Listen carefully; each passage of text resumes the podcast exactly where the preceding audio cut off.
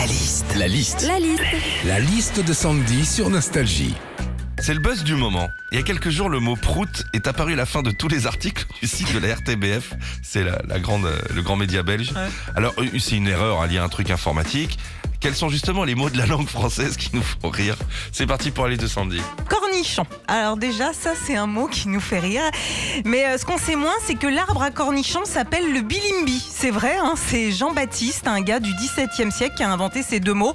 Un mec qui, je pense, devait pas sucer que des glaçons. Euh, alors Jean-Mi, là, cet arbre-là, je vais l'appeler le bilimbi. Et puis le truc vert là, qui pendouille au bout, bah je sais pas, bon, allez, bon, un cornichon. Aussi, on en parlait tout à l'heure, c'est vrai que le mot en lui-même fait rire alors qu'il est dans le dictionnaire comme tous les autres mots de la langue française, bien calé entre le mot prototype et le verbe prouver. Mais c'est comme ça, à tout âge ça nous fait rire autant que le son.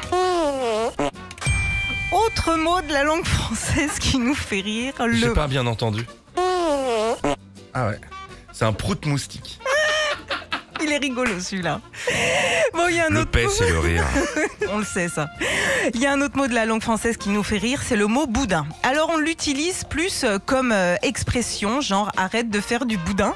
Généralement, on le dit à un enfant, mais on peut le dire aussi parfois à des adultes qui ont 3 ans d'âge mental.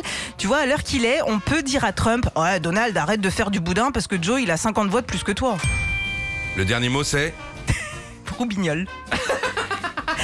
C'est un mot de la langue française qui nous fait beaucoup rire et on ne le sait pas forcément, mais roubignol est dans le dictionnaire. Oui, dans le Larousse depuis 1984. 1984, vous imaginez 35 ans que les roubignols sont entrés dans le dico. Eh ben Ouais. ça doit faire mal. hein.